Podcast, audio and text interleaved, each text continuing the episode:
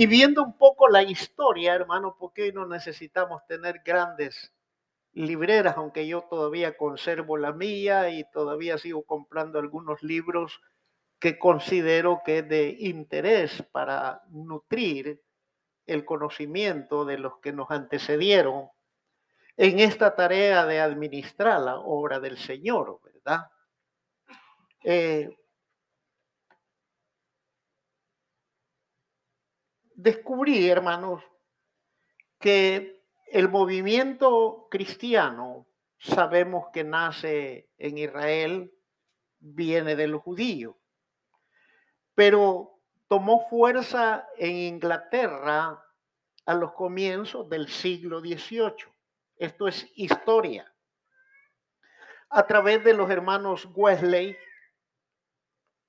que eran unos jóvenes eh, predicadores que pertenecían a la iglesia anglicana, quienes practicaban el evangelio de una manera muy, muy metódica, muy ordenada. Ellos establecieron tiempos de oración, tiempos de enseñanza, tiempos de lectura, y vemos ese modelo hoy en la diversidad de iglesias. La fuerza que cobró el Evangelio fue en Inglaterra. De Inglaterra vino acá, eh, misioneros de aquí se trasladaron a través de toda Latinoamérica, ¿verdad? ¿Por qué? Porque hubieron hombres, querido hermano, de compromiso y de pacto con Dios. Hombres que decidieron, de acuerdo a la historia de cómo el Evangelio fue esparcido por las naciones, hermanos, como dice el canto, que no hicieron pacto con el mundo y que se dedicaron a esparcer la preciosa semilla del Evangelio. Entonces, el movimiento evangélico, queridos hermanos, llegó a América Latina alentado por esta nación. O sea, eh, América Latina le debe mucho a esta nación en cuanto a lo que es la expansión del Evangelio el caso de nuestro país, misioneros americanos llegaron y se asentaron de acuerdo a la historia propia de nuestro país, querido hermano. Eh, había un señor o un hermano en aquel entonces ah, de apellido Arbizú. Se cuenta, se cuenta que él era dueño de una zapatería en una de las ciudades más importantes de mi país. Y él escuchó que iba a haber una conferencia, querido hermano, acerca de cómo expander el Evangelio a otras naciones. Y la historia de nuestro país dice que este señor de apellido Arbizú, él anhelaba venir a esa conferencia. Eh, no estoy seguro si fue en México o en Guatemala, más creo que fue en México. Se me olvida con certeza. Entonces, como él no hallaba, dice que vendió todo lo de su propiedad para tomar fondos económicos, trasladarse y venir. El anhelo de él no era estar tan presente para participar, sino hacer conexiones y ver de qué, de qué manera se establecía una presencia del Evangelio en nuestro país. Eso es lo que la historia dice y eso es lo que nos enseñaron a nosotros en el año sexto de la escuela bíblica, queridos hermanos, en la cual el Señor nos permitió estar allí por seis años estudiando eh, lo que hoy conocemos como la teología. Entonces se dice que este señor de apellido Arbizú se sacrificó sus bienes para obtener dinero, se deshizo de su negocio, vendió todo para conectar y así fue como él viajó y logró que estos misioneros llegaran al Salvador y establecer un movimiento evangélico en nuestro país. Cuando estábamos por ya egresar o graduarnos del sexto año, nos llevaron a un grupo de alumnos. Comenzamos como 30 y terminamos como 12 únicamente. Eso siempre pasa así. Y en ese entonces, hermano, había una anciana de ciento y algo de años. Era la única testigo ocular y de oídas que vivió los principios del Evangelio en nuestro país. Y ella nos contaba siempre en esa ciudad importante que se llama Santa Ana, es uno de los departamentos o estados en nuestra nación, querido hermano, en el Cerro San Marcelino, ella nos contaba que las reuniones evangélicas, hermano, no habían templos, porque comenzaba el movimiento evangélico pentecostés. Y esta anciana nos contaba en su relato, sin duda alguna, ya de haber fallecido hace muchos años, eso, ella nos contaba que las reuniones, la gente bajaba de las montañas, bajaba de los cerros, llegaba de las ciudades y se asentaban, querido hermano, en un campo libre y ahí hacían el campamento. Y las reuniones de ese entonces duraban hasta siete y ocho días. Allí acampaba la gente. Allí dice que la gente llegaba por sí sola, sin necesidad de andarle avisando que vamos a tener esto, vamos a tener lo uno, vamos a tener comida, vamos a tener regalos, vamos a tener tarjetas gratis como hacemos hoy las iglesias, ¿verdad? Entonces, nos contaba esa anciana en ese entonces, hermano, que la gente no se quería ir. Gente que por haber razón tenía que pasar por ahí se quedaba, allí caían, allí recibían a Cristo y era un mover precioso, ella decía, y nos contaba esas experiencias. Quizás ese saber en mi subconsciente hoy me promovió despertar pensando en el ministerio público de nuestro Señor Jesucristo. Que no se preocupó por un tiempo, cuánto tiempo iba a predicar. No se preocupó, queridos hermanos, que un día domingo tenía que terminar la reunión rápido porque tenía que ir a coser, eh, eh, qué sé yo, las baleadas, las pupusas quizás, o tenía que hacer los, los tacos tal vez, ¿verdad?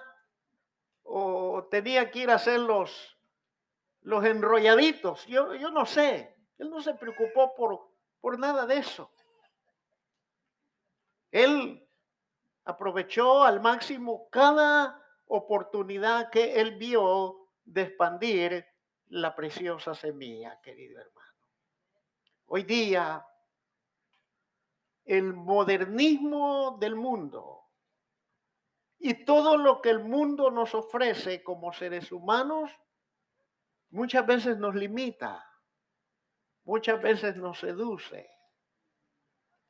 Muchas veces, querido hermano, tenemos más tiempo para cosas, incluso, oígase bien, de familia. Son más importantes las cosas de familia que predicar el Evangelio. ¿Está aquí? ¿Está aquí? Entonces, querido, Jesús no hizo eso. Jesús caminó, predicó, enseñó y sanaba donde quiera que él iba y donde quiera que él se paraba. Es más, Jesús no le estuvo diciendo a sus congregados, tienen que dar para sostener el ministerio. No lo hizo. Porque los discípulos de aquella época sabían concretamente el grado y el nivel de su responsabilidad. Quiera el Señor y querramos nosotros, querido hermano, ser como los primeros discípulos, que cuando es día de reunión, es día de reunión. No decir en nuestras mentes, voy a hacer acto de presencia, media hora y me retiro porque hay algo más importante que hacer. Ay, por favor. ¿Qué habrá algo de más importante? ¿Qué será algo de, vital importancia en la vida de todo ser humano? Pues la salvación en Cristo. Entonces, hermano, basado en esta breve introducción que he contado, por qué amanecí pensando en el ministerio del Señor, y con ello se pretende centrar la atención de todos vosotros a lo que el Señor dice en su palabra. Romanos capítulo 10, versículo 14 y versículo 15. Cuando usted lo tenga, abrimos un espacio y damos la bienvenida a esta familia que está acá. Eh, no tengo sus nombres, yo no sé si es primera, segunda vez o no sé si han venido, si gustan ponerse en pie para que la iglesia les reconozca y le decimos bienvenidos y damos palmas al Señor. Muchas gracias, bienvenido, hermano. Bienvenido. Romanos capítulo 10, versículo 14 y versículo 15. Cuando usted lo tenga, hágame el favor en el nombre del Señor, en señal de respeto y reverencia. Gracias, ponerse en pie, ponerse en pie, hermano. Gracias, muy amable. Gracias. Los niños también. Enseñemos a nuestros niños Enseñemos a nuestros jóvenes el respeto a la palabra del Señor, hermano. Todos los que ya tenemos algún tiempito de estar aquí, sabemos que cuando usted está en una corte y anuncian la entrada del juez, ¿qué hacen los que están allí? Se ponen de pie ante una autoridad terrenal, querido hermano. Entonces aprendamos el temor a Jehová que es el principio de la sabiduría. Dice Romanos capítulo 10, verso 14 y 15. Sí lo tiene, ¿verdad?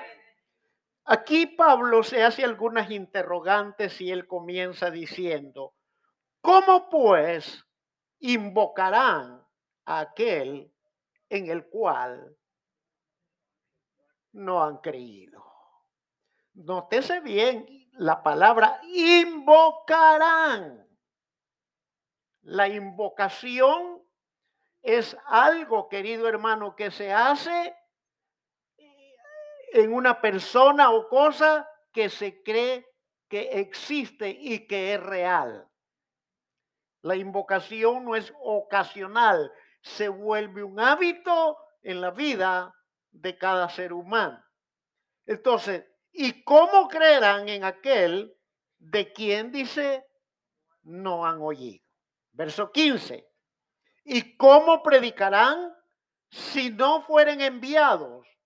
Como está escrito, cuán hermosos son los pies. Oiga el Señor cómo mira nuestro andar. Los pies significan nuestro caminar. Dice, cuán hermosos son los pies. Oiga, y hace la aclaración de los que anuncian la paz, de los que anuncian buenas nuevas. Señor Jesús,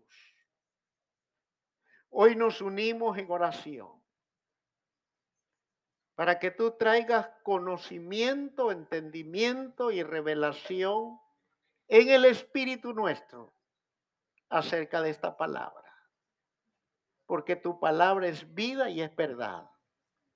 Y esta palabra que sirva hoy como un aliciente, una motivación a impulsarnos como iglesia local, Señor, a ganar almas para tu evangelio, porque tu palabra dice que sabio el que gana almas. Amén. Puede tomar su asiento. Muchas gracias. El apóstol Pablo, hermano, nos enseña y declara tres necesidades básicas para efectuar la evangelización en los versículos que acabamos de leer.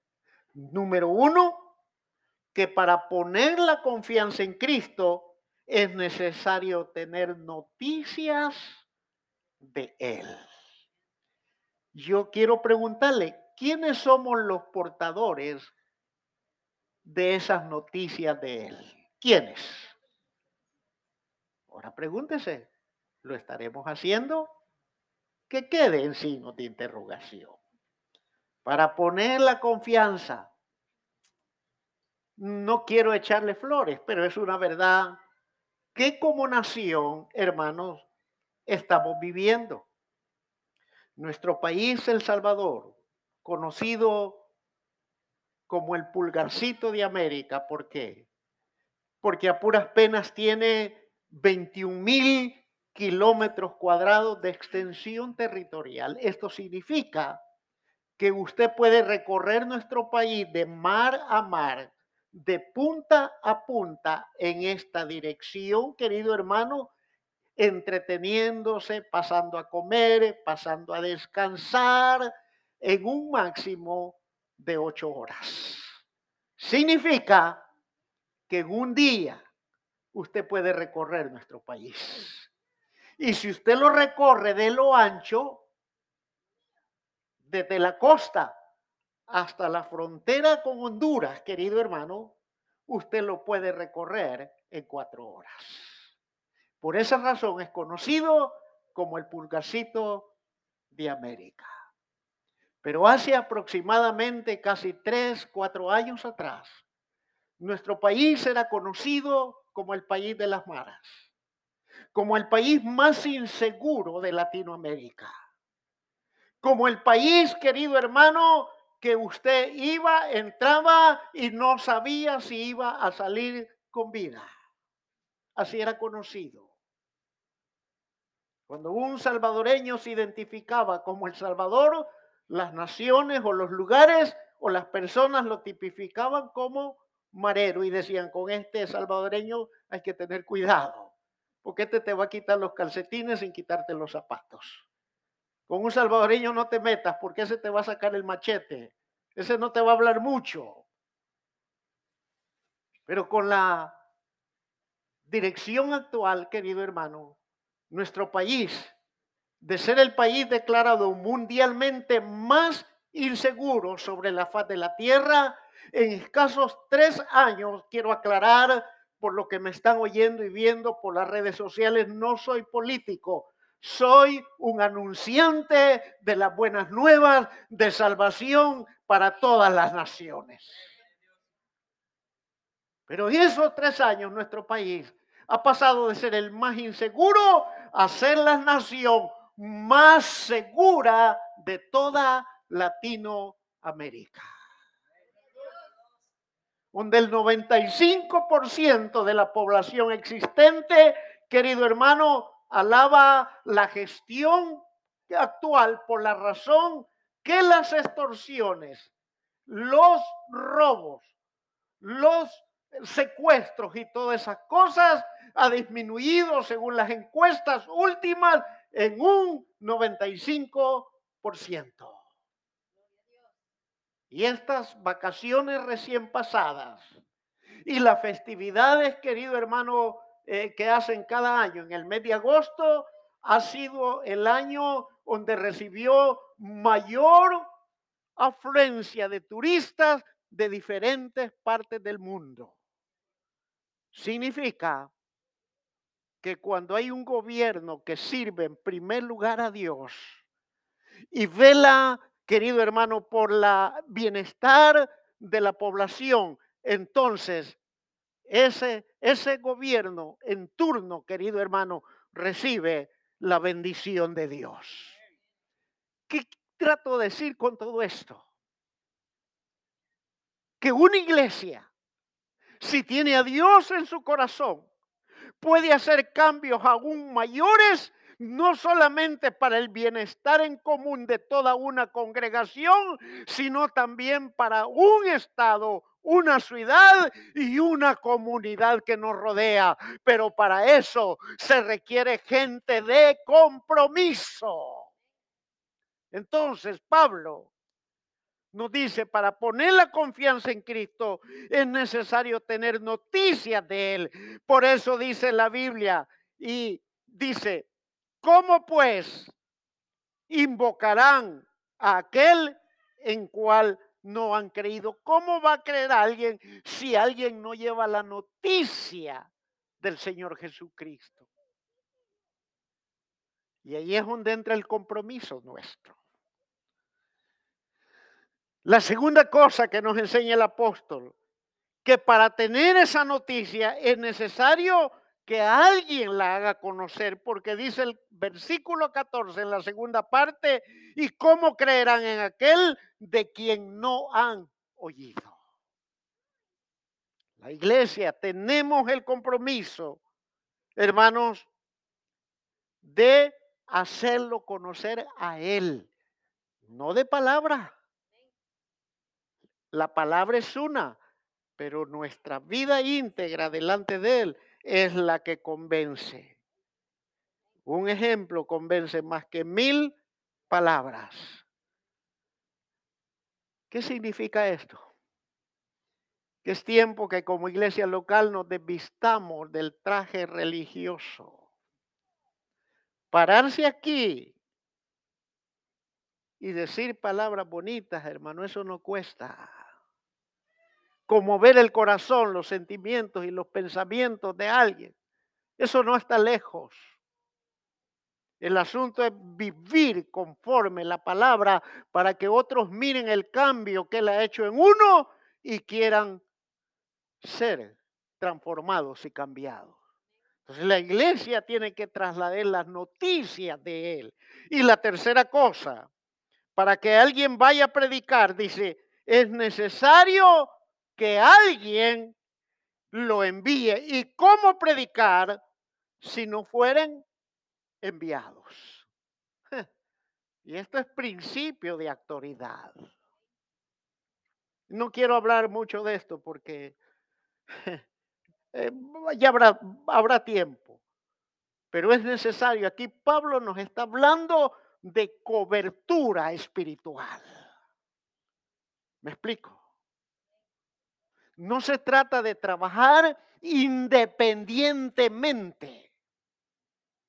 Si usted pertenece a esta iglesia y es miembro de la familia de Dios, usted tiene una cobertura y usted no puede saltarse esa cobertura. De poder hacerlo, sí. Entonces, querido hermano, en primer lugar, yo no sé si el hermano Juan Carlos eh, puso esto. ¿Qué es lo que tenemos que hacer para darlo a conocer a Él? ¿Qué es lo que tenemos que hacer para que nuestra cobertura nos envíe? ¿Qué es lo que tenemos que hacer para ir investidos del poder de lo alto? ¿Qué es lo que tenemos que hacer para que las buenas nuevas que anunciamos sean efectivas en el corazón de los demás. Lo primero que tenemos que hacer, querido hermano, es conocer la Biblia. Oiga bien, es conocer la Biblia. Eso es lo primero que tenemos que hacer. Cuando yo fui entrenado para vendedor, una de las primeras reglas que me dijeron, usted tiene que conocer eh, el producto que vende. Tiene que conocer cómo se comporta expuesto a las inclemencias del tiempo, a los diferentes climas. Tiene que saber de qué está hecho. Tiene que saber que cuando se presentan los posibles problemas, usted tiene que dar las posibles soluciones a los problemas.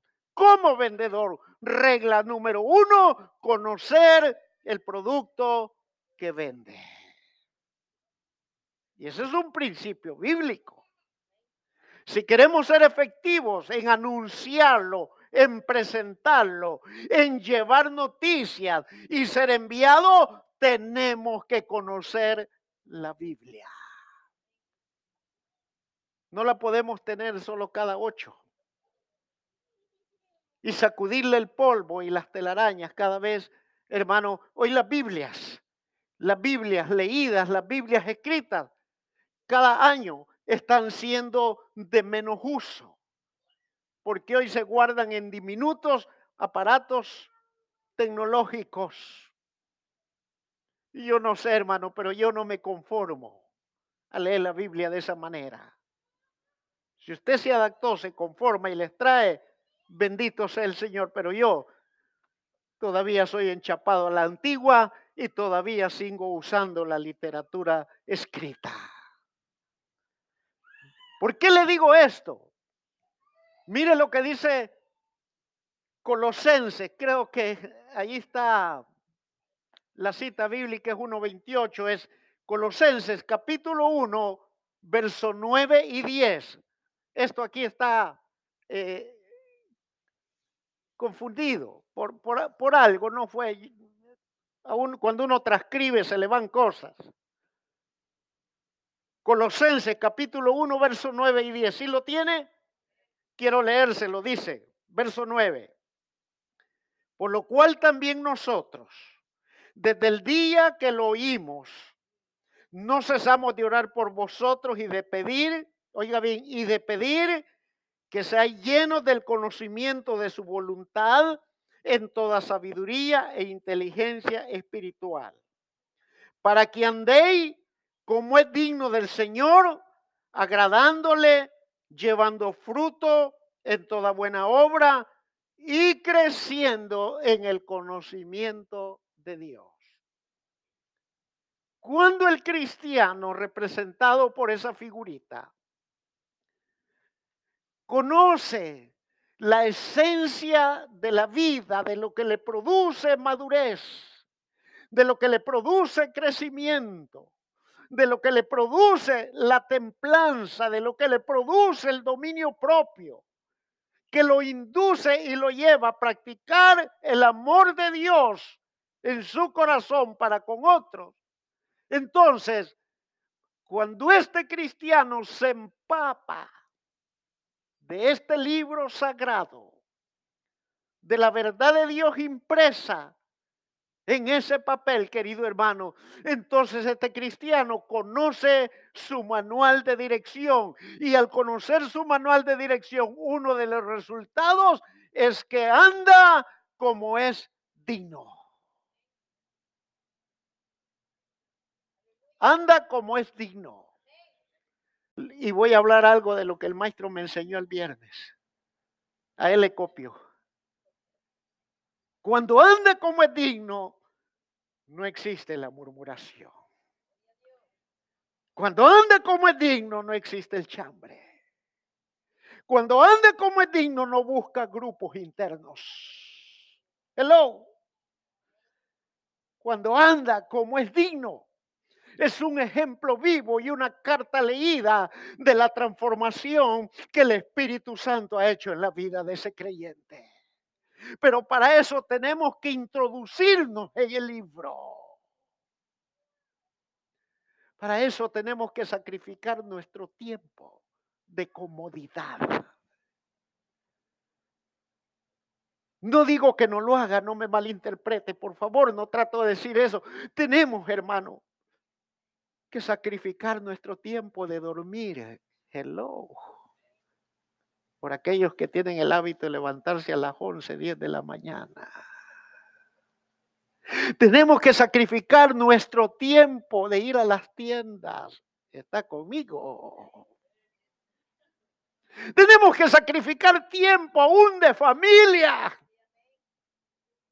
No me diga eso, pastor, por favor, porque es lo que yo más adoro, lo que usted más adora, ese es su Dios. Amén. Los cónyuges tienen que sacrificarse y ponerse de acuerdo para orar y ayunar por un tiempo. Y después, dice el, apóstol Pablo, vuelvan a juntarse. Entonces, cuando eso produce en nuestra vida el conocimiento, entonces la iglesia anda como es digno de representarlo a Él. La segunda cosa, de acuerdo a Colosenses 1, 9 y 10, es que procuramos agradarle a Él en todo.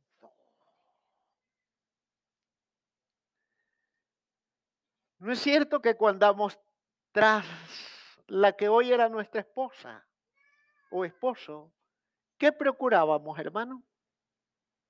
¿Qué procurábamos? Ay, fíjate que se me antoja un champurrado, pero está cayendo una cantidad de agua.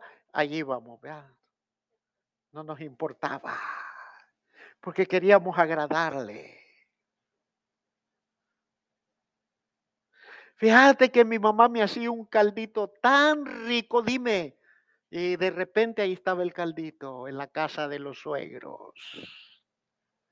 Tratábamos de agradar en todo. Cuando el libro sagrado se introduce en el torrente sanguíneo de una congregación, no solamente se anda dignamente, sino que se le agrada en todo al dueño y señor de la iglesia, que es Cristo el Señor. Y no solamente, sino que florece como la vara de Aarón en los frutos del Espíritu Santo. Hello. Nos volvemos mansos, nos volvemos apacibles, nos volvemos benignos, nos volvemos pacientes. Hello, está aquí. Todo lo que dice Gálatas capítulo 5, verso 22 y 23. Porque dice el apóstol Pablo contra tales cosas, no hay ley. Se nos quita lo brusco, lo áspero, lo rudo. Se nos quita las características de Naval. Hello. Y desarrollamos un corazón como Cristo dijo, aprender de mí que soy manso y qué. Oiga. nos volvemos apacibles, tranquilos, que, es un problema que yo tengo con mi esposa. Ella quiere andar aquí. Se cansa ella y yo me canso de verla a ella. Señor. Aprendemos. Y no solamente esas tres cosas, sino que también anhelamos más del Espíritu Santo. Vamos creciendo en el conocimiento de nuestro Dios Todopoderoso cada día.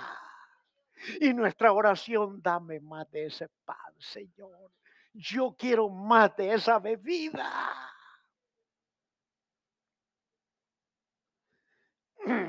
Mi esposa hace un agua fresca, que ella le muele la fresa, la pura fresa y le mezcla limón y cuando tiene a la mano le echa menta. Yo creo que muchos de ustedes la han probado, querido hermano. Y uno está qué? Y no hay más refil, pastora, le dicen algunos. Y hay restaurantes que ya no le dan refil. Y la bebida inicial le cuesta 2.60 de dólares un café y le dicen, ya no hay refil, si quiere otro se le cobra. Y a veces aquí por un dólar quieren hasta 10 veces, hermano.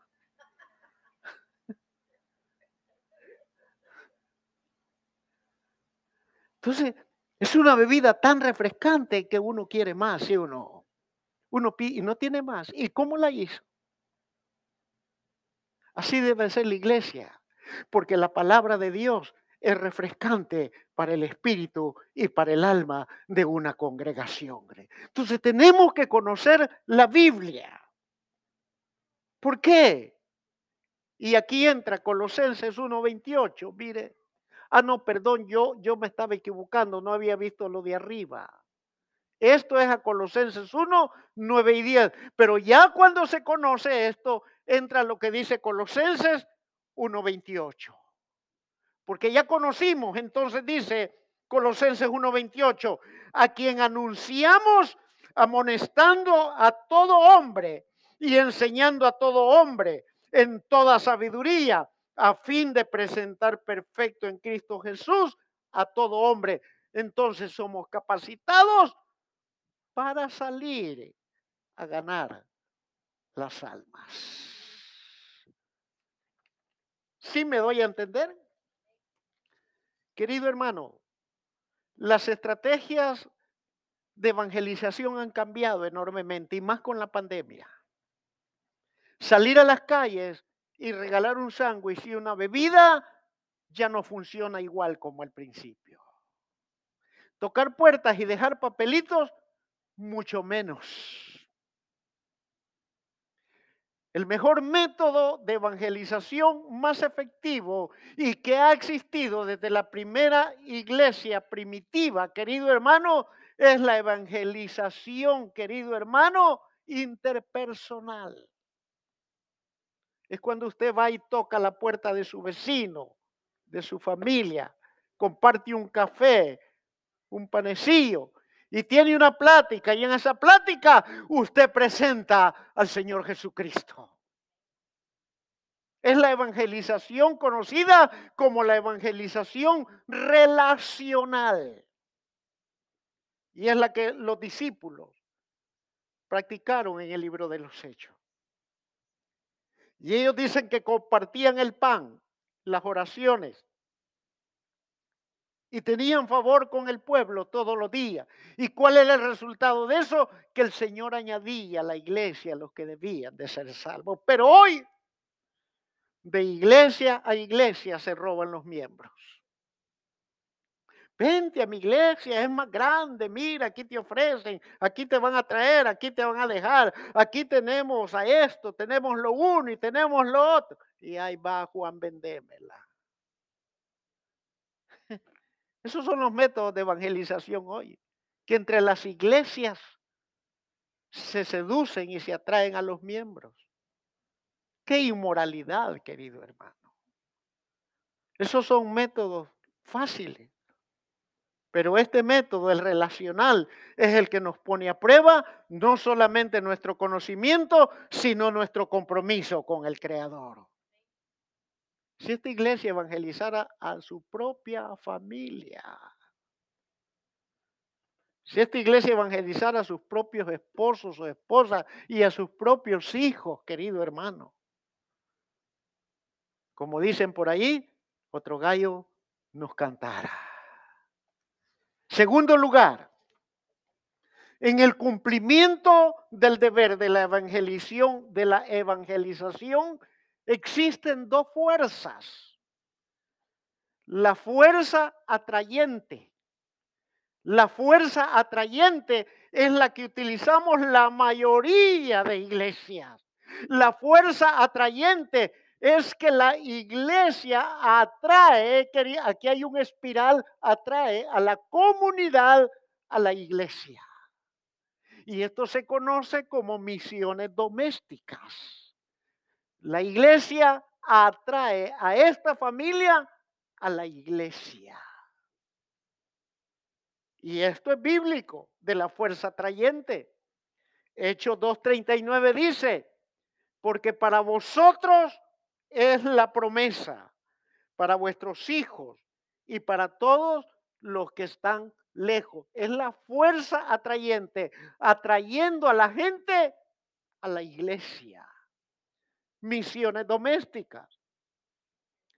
Pero también existe la fuerza expansiva. La fuerza expansiva es que la iglesia sale a las naciones. ¿Qué es lo que nosotros necesitamos impulsar sin olvidar y dejar esto?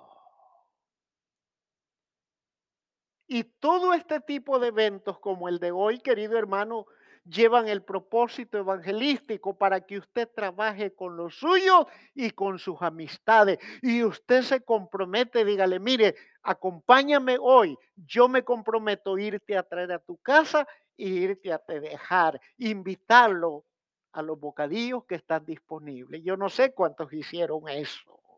¿Se está dando cuenta? ¿Y por qué es expansiva y es bíblica?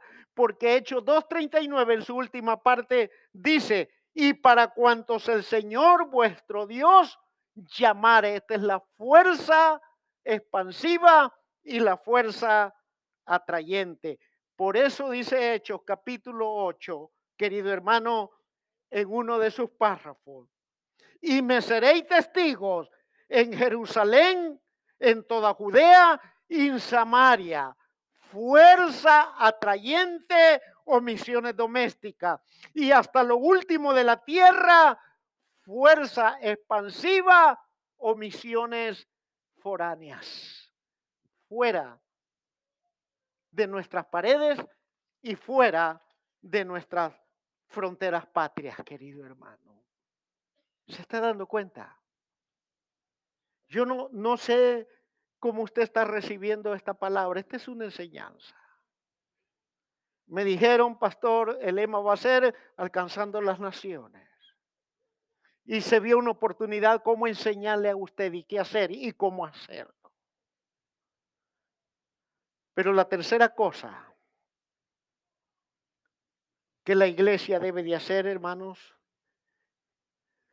es que debe de hacer tres pasos preparativos para toda evangelización. Hay que hacer tres pasos preparativos muy elementales, muy fundamentales.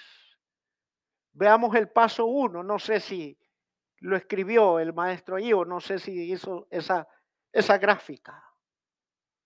Tres pasos preparativos para la evangelización, ya sean misiones domésticas o misiones foráneas.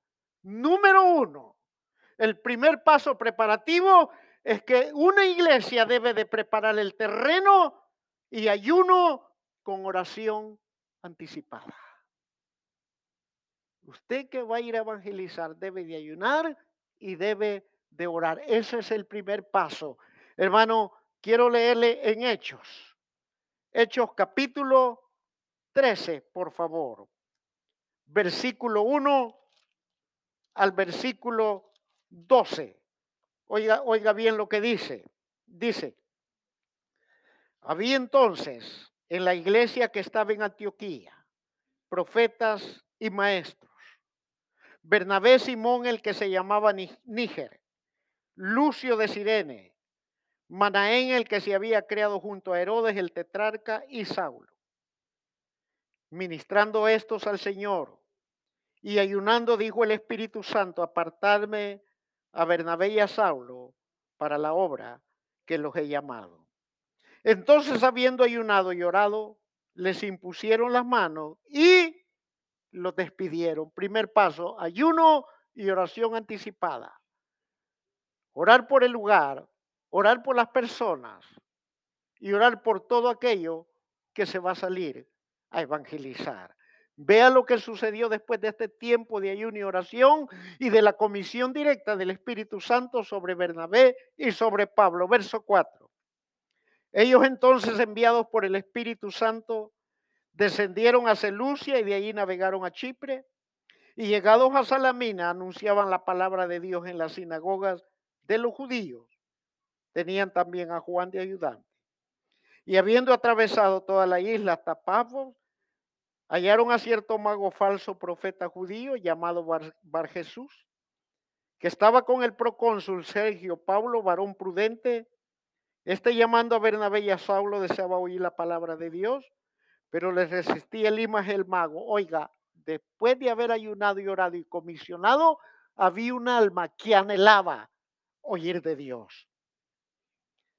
Así se traduce el nombre, procurando apartar de la fe al procónsul. Entonces Saulo, que también es Pablo lleno del Espíritu Santo, fijando en él los ojos, dijo, oh, lleno de todo engaño y de toda maldad, hijo del diablo, enemigo de toda justicia, no cesarás de transformar los caminos del Señor. Ahora pues, he aquí la mano del Señor está contra ti y serás ciego, y no verás el sol por algún tiempo Inmediatamente cayeron sobre él oscuridad y tinieblas, andando alrededor buscaba quien le condujese de la mano. Entonces, el precónsul, viendo lo que había sucedido, creyó maravillado de la doctrina del Señor. ¿Dónde estuvo el éxito de Pablo y Bernabé?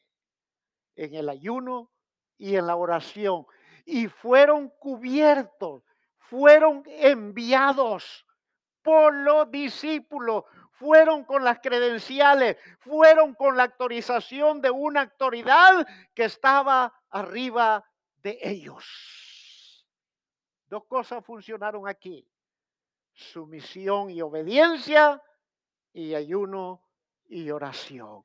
Y un alma recibió a Cristo y el diablo se le tapó la boca.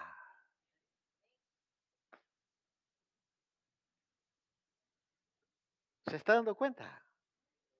Principios bíblicos que abonan a la expansión del Evangelio. La tercera cosa que tenemos que hacer, plantar la semilla con esperanza.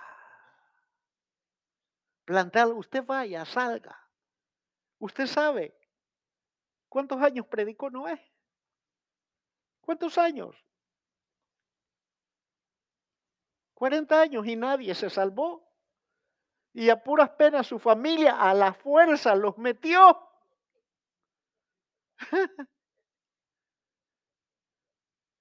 Usted ya sabe el resto. La segunda cosa es plantar la semilla con esperanza. Vaya al Evangelio de Juan. Capítulo 4, por favor. Verso 35 al verso 38. Oiga bien lo que el Señor Jesús le dice a sus discípulos. ¿No decís vosotros, aún faltan cuatro meses para que llegue la ciega? He aquí os digo, alzad vuestros ojos y mirad los campos, porque ya están blancos para la ciega. Y el que ciega, dice la palabra, el que ciega recibe salario y recoge fruto para vida eterna, para que el que siembra goce juntamente con el que ciega. Verso 37. Porque en esto es verdaderamente dicho, uno es el que siembra y otro es el que ciega. Yo os he enviado a cegar lo que vosotros no labrasteis. Otros labraron y vosotros habéis entrado en sus labores.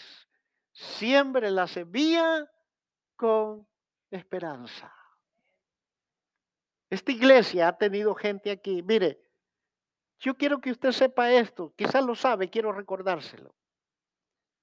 Esta es una iglesia formativa. Esta es una iglesia donde se forjan los guerreros de fe. Esta es una iglesia donde se descubren ministerios. Esta es una iglesia, querido hermano, que guía a sus congregados hacia el crecimiento y la madurez en edificación de la palabra del Señor. Y algunos de los que han estado aquí por un tiempo y han sido capacitados, han salido y se han ido a otras iglesias. Y ahí les han preguntado, querido hermano, hermano, pero ¿cómo hace usted que usted sabe tanto? Y algunos los han puesto por maestros,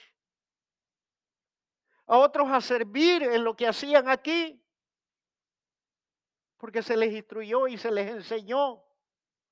Y lo que se les enseñó y lo que se les instruyó ha servido para que ellos den fruto en otro lugar.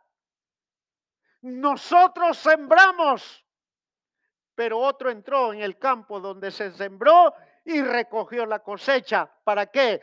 Para que el nombre del Señor sea glorificado.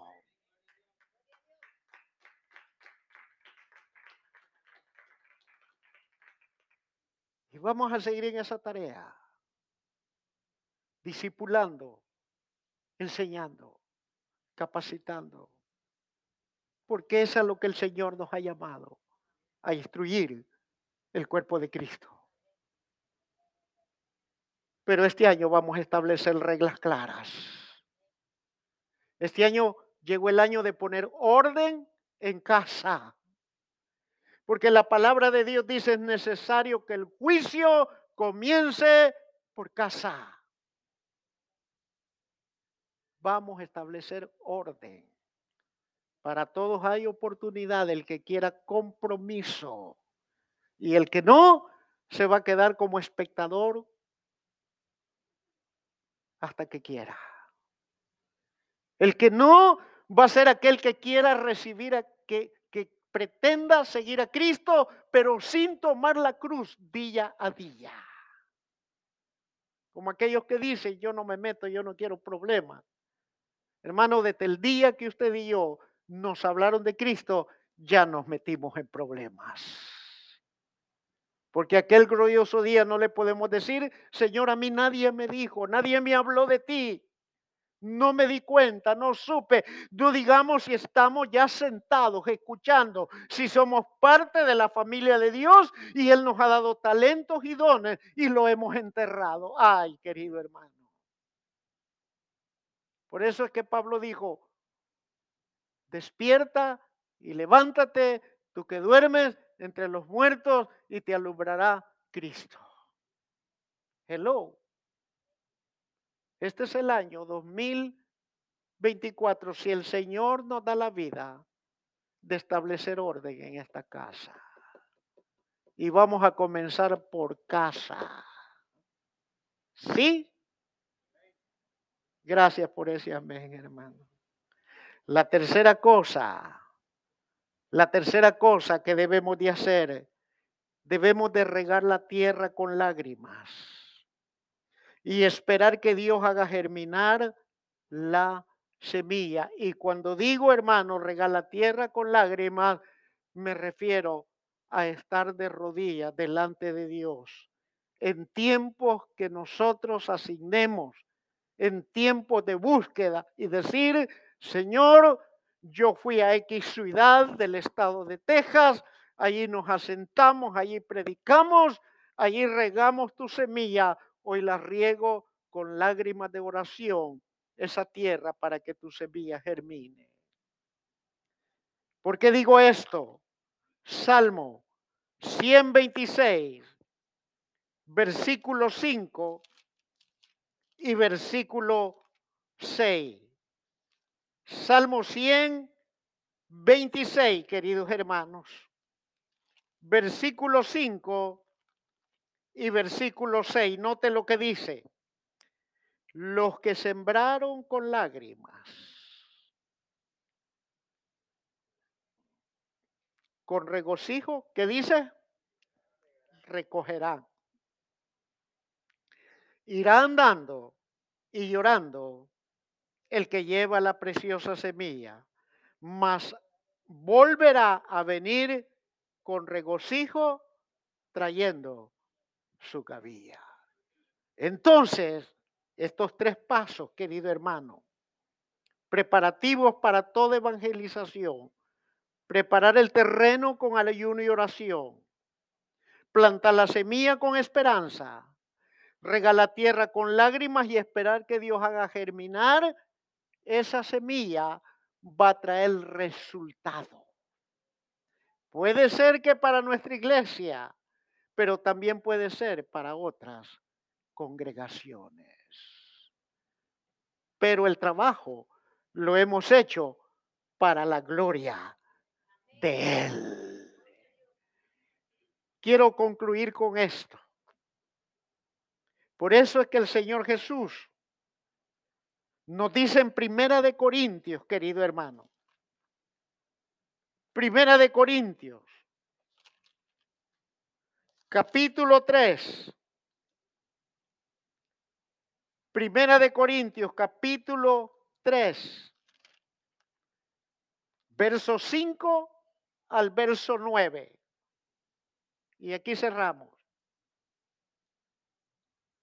Nosotros preparamos el terreno, plantamos la semilla y regamos la tierra, pero la gloria no es nuestra. Primera de Corintios 3, versos 5 al 9. ¿Qué pues es Pablo? ¿Y qué es Apolos? Servidores por los medios del cuales habéis creído. Y eso según lo que a cada uno concedió el Señor. Puede ser que a usted le conceda ganarse cinco almas, pero esa gloria no le pertenece porque Él se la concedió. Puede ser que gane uno, pero esa gloria le pertenece a Él. Puede ser que gane cien, pero esa gloria es de Él. Y ese es el problema de los predicadores de plataforma. Ese es el problema de la fama. Es el problema del reconocimiento público. Porque a veces las mismas iglesias ponen más arriba al predicador que al Espíritu Santo. Cuando es Dios el que le ha concedido. Verso 6. Yo planté, dijo, dijo Pablo. Apolo regó. Pero el crecimiento lo da Él. El crecimiento lo da Él. Verso 7. Así que ni el que planta es algo, ni el que riega, sino Dios quien da el crecimiento. Verso 8. El que planta y el que riega son una misma cosa, aunque cada uno recibirá su recompensa conforme a su labor. Verso 9. Porque nosotros somos colaboradores de Dios y vosotros sois labranza de Dios, edificio de Dios. Al final, el que planta, el que riega y el que cuida, no somos más que simples colaboradores de Dios. Y los que ganamos para su gloria son labranza, o sea, trabajo y edificio en construcción para la gloria de su nombre. Así es que si el Señor le da almas, hermano, yo le voy a dar un pequeño consejito. No se pare en ninguna plataforma ni diga, hermano, mi Dios me usa, hoy gané tres almas. No, usted no las ganó. Las ganó el Espíritu Santo, porque Él es quien convence de pecado, de justicia y de juicio.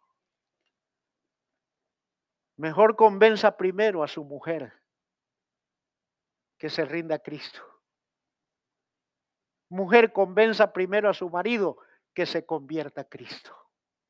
Padres, convenzan a sus hijos que se conviertan al Señor. Hello. Comience a predicar en su propia Jerusalén primero.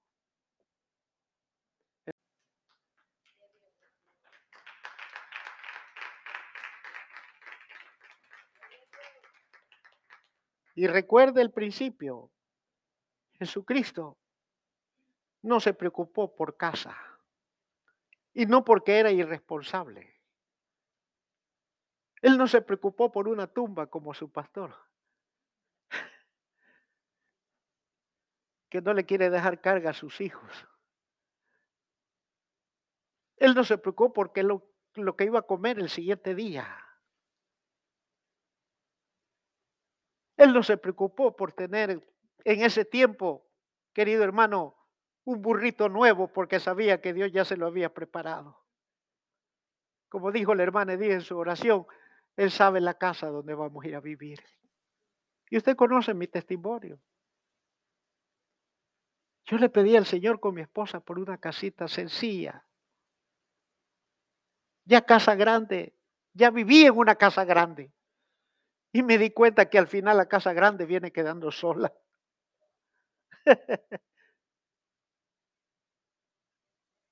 y cuando la iba a escriturar a mi nombre, me cancelaron el programa. Coste, no por mala paga, sino porque la institución canceló el programa. Me frustré, le reclamé a Dios, me sentí humillado, marginado, pero seguí orando.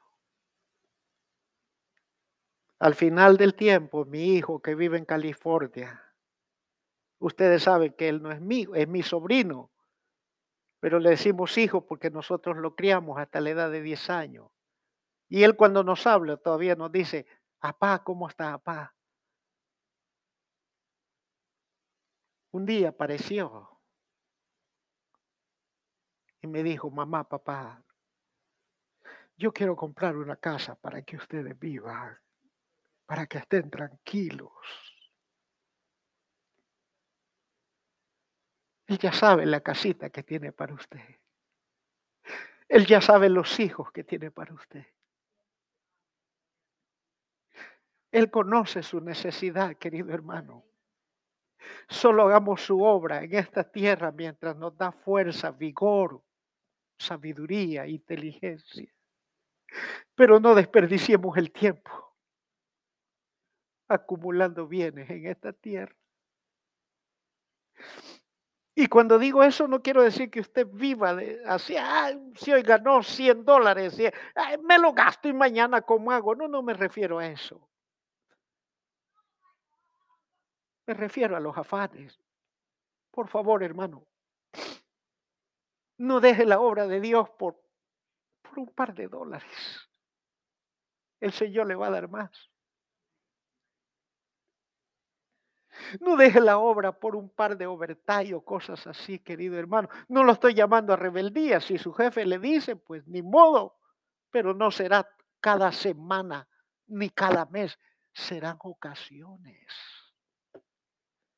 Pero si usted cada semana falta, falla, hay ayuno en quien verdaderamente conoce su verdadera motivación y a ese es quien usted tiene que darle cuenta. Pero si usted se queda ahí en su sillón, con su refresco, con su comidita, ah, ah, ah, lo mismo. Hay ayuno. ¿A quién usted le va a rendir cuentas? Ahí hay uno que está anotando en el libro de las memorias las intenciones y los pensamientos de nuestro corazón. Si usted llega cansado y fatigado, hermano, yo le he dicho, ¿qué venimos a hacer a la iglesia? Le pregunto.